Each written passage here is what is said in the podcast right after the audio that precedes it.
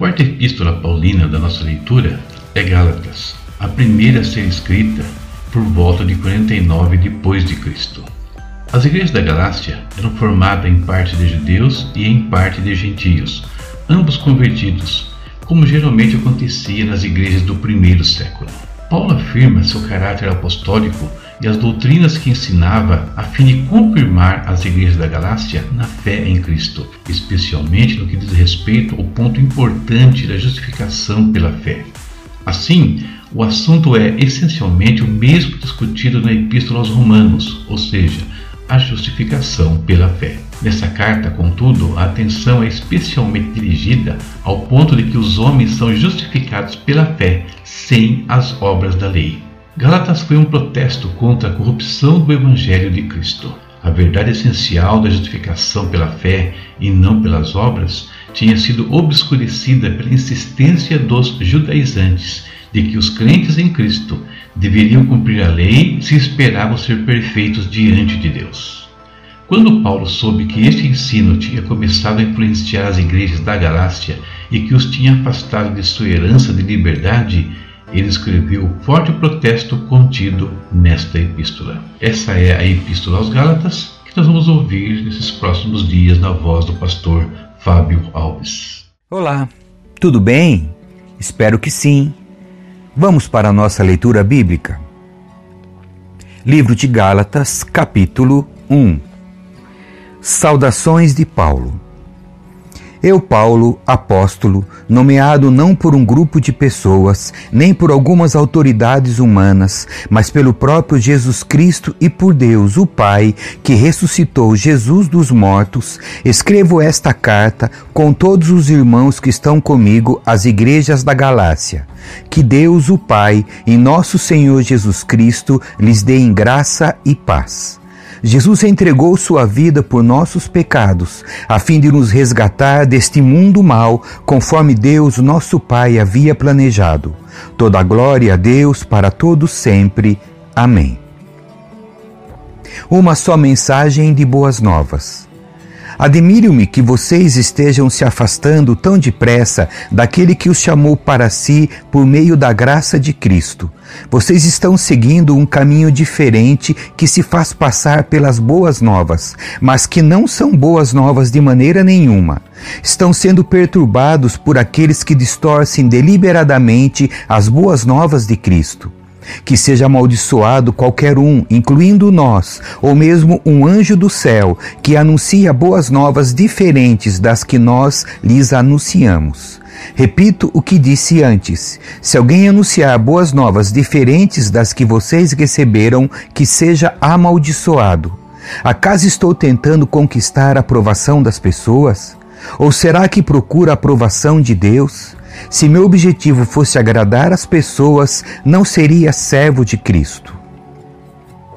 A mensagem de Paulo vem de Cristo. Irmãos, quero que vocês entendam que a mensagem das boas novas, por mim anunciada, não provém do raciocínio humano. Não a recebi de fonte humana e ninguém a ensinou a mim. Ao contrário, eu a recebi por revelação de Jesus Cristo. Vocês sabem como eu era quando seguia a religião judaica, como perseguia com violência a Igreja de Deus, não media esforços para destruí-la. Superava muitos dos judeus de minha geração, sendo extremamente zeloso pelas tradições de meus antepassados. Contudo, ainda antes de eu nascer, Deus me escolheu e me chamou por sua graça. Foi do agrado dele revelar seu filho a mim, para que eu o anunciasse aos gentios. Quando isso aconteceu, não consultei ser humano algum. Tampouco subi a Jerusalém para pedir o conselho daqueles que eram apóstolos antes de mim. Em vez disso, fui à Arábia e depois voltei à cidade de Damasco. Então, passados três anos, fui a Jerusalém para conhecer Pedro, com quem permaneci quinze dias. O único outro apóstolo que vi naquela ocasião foi Tiago, irmão do Senhor. Afirmo diante de Deus que o que lhes escrevo não é mentira. Depois disso, fui às províncias da Síria e da Cilícia As igrejas em Cristo que estão na Judéia ainda não me conheciam pessoalmente. Sabiam apenas o que as pessoas diziam. Aquele que nos perseguia agora anuncia a mesma fé que antes tentava destruir, e louvavam a Deus por minha causa. Capítulo 2 Os apóstolos aceitam Paulo. 14 anos depois, voltei a Jerusalém, dessa vez com Barnabé e Tito também nos acompanhou. Fui para lá por causa de uma revelação. Reuni-me em particular com os líderes e compartilhei com eles as boas novas que tenho anunciado aos gentios. Queria me certificar de que estávamos de acordo, pois temia que meus esforços anteriores e presentes fossem considerados inúteis. Mas eles me apoiaram e nem sequer exigiram que Tito, que me acompanhava, fosse circuncidado, embora fosse gentio. Essa questão foi levantada apenas por causa de alguns falsos irmãos que se infiltraram em nosso meio para nos espionar e nos tirar a liberdade que temos em Cristo Jesus. Sua intenção era nos escravizar, mas não cedemos a eles nem por um momento, a fim de preservar a verdade das boas novas para vocês. Quanto aos líderes, cuja reputação a propósito não fez diferença alguma para mim, pois Deus não age com favoritismo, nada tiveram a acrescentar aquilo que eu pregava. Ao contrário, viram que me havia sido confiada a responsabilidade de anunciar as boas novas aos gentios, assim como a Pedro tinha sido confiada a responsabilidade de anunciar as boas novas aos judeus. Pois o mesmo Deus que atuou por meio de Pedro como apóstolo aos judeus, também atuou por meu intermédio como apóstolo aos gentios. De fato, Tiago, Pedro e João tidos como colunas, reconheceram a graça que me foi dada e aceitaram Barnabé e a mim como seus colaboradores.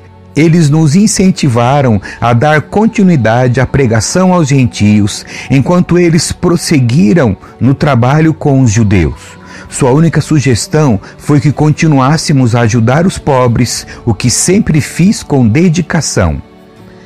Paulo confronta Pedro. Mas, quando Pedro veio a Antioquia, tive de opor-me a ele abertamente, pois o que ele fez foi muito errado. No começo, quando chegou, ele comia com os gentios. Mais tarde, porém, quando vieram alguns amigos de Tiago, começou a se afastar, com medo daqueles que insistiam na necessidade da circuncisão.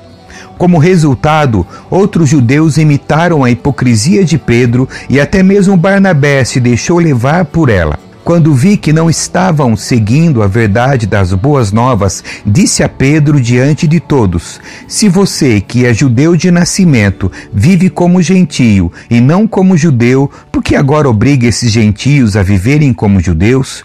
Você e eu somos judeus de nascimento e não pecadores como os judeus consideram os gentios. E, no entanto, sabemos que uma pessoa é declarada justa diante de Deus pela fé em Jesus Cristo e não pela obediência à lei. E cremos em Cristo Jesus para que fôssemos declarados justos pela fé em Cristo, e não porque obedecemos à lei, pois ninguém é declarado justo diante de Deus pela obediência à lei. Mas, se a busca da justiça por meio de Cristo nos torna culpados de abandonar a lei, isso torna Cristo responsável por nosso pecado? De maneira nenhuma. Se, pois, reconstruo o antigo sistema da lei que já destruí, então faço de mim mesmo transgressor da lei. Pois quando procurei viver por meio da lei, ela me condenou. Portanto, morri para a lei, a fim de viver para Deus. Fui crucificado com Cristo. Assim já não sou eu quem vive, mas Cristo vive em mim.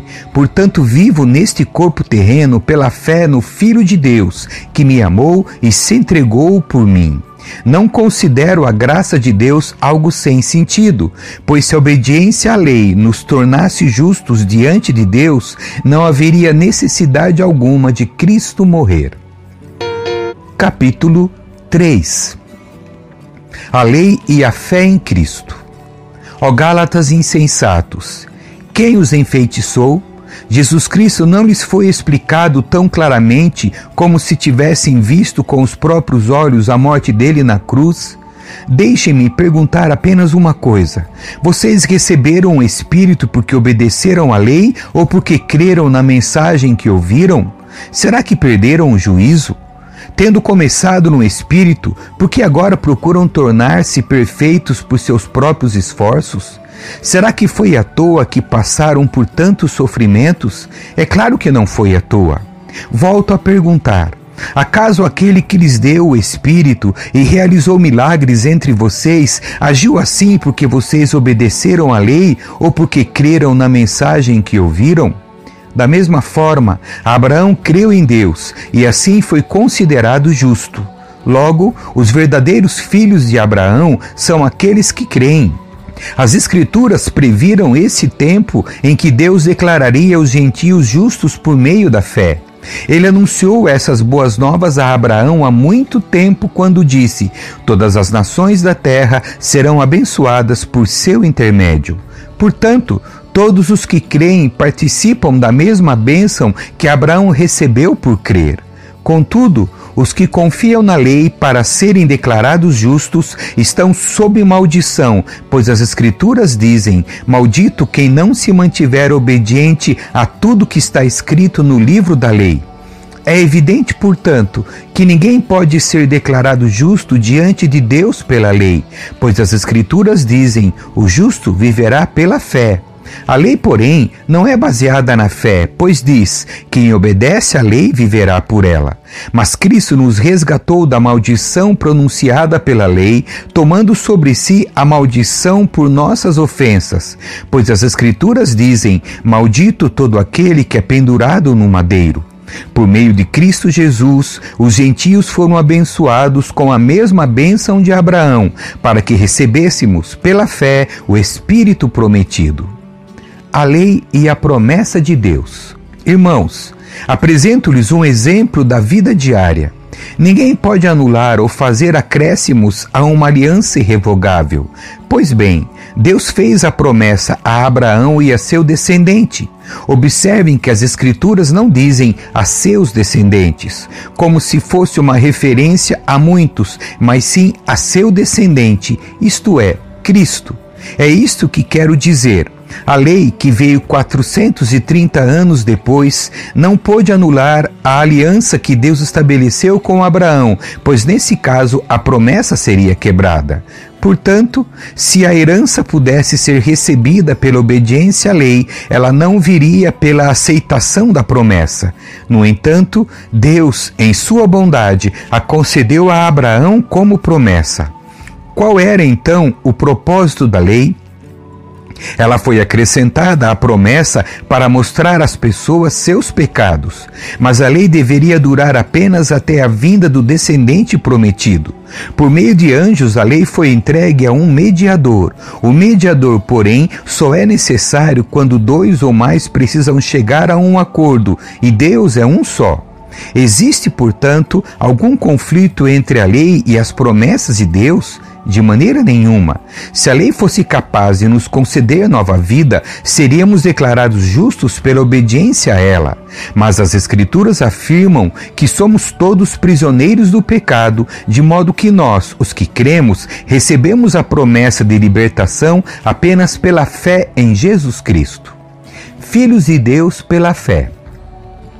Antes que o caminho da fé se tornasse disponível, fomos colocados sob a custódia da lei e mantidos sob a sua guarda até que essa fé fosse revelada. Em outras palavras, a lei foi nosso guardião até a vinda de Cristo. Ela nos protegeu até que, por meio da fé, pudéssemos ser declarados justos. Agora que veio o caminho da fé, não precisamos mais da lei como guardião pois todos vocês são filhos de Deus por meio da fé em Cristo Jesus. Todos que foram unidos com Cristo no batismo se revestiram de Cristo. Não há mais judeu nem gentio, escravo nem livre, homem nem mulher, pois todos vocês são um em Cristo Jesus. E agora que pertencem a Cristo, são verdadeiros filhos de Abraão, herdeiros dele, segundo as promessas de Deus. Amém. Que Deus abençoe a sua leitura. Tchau!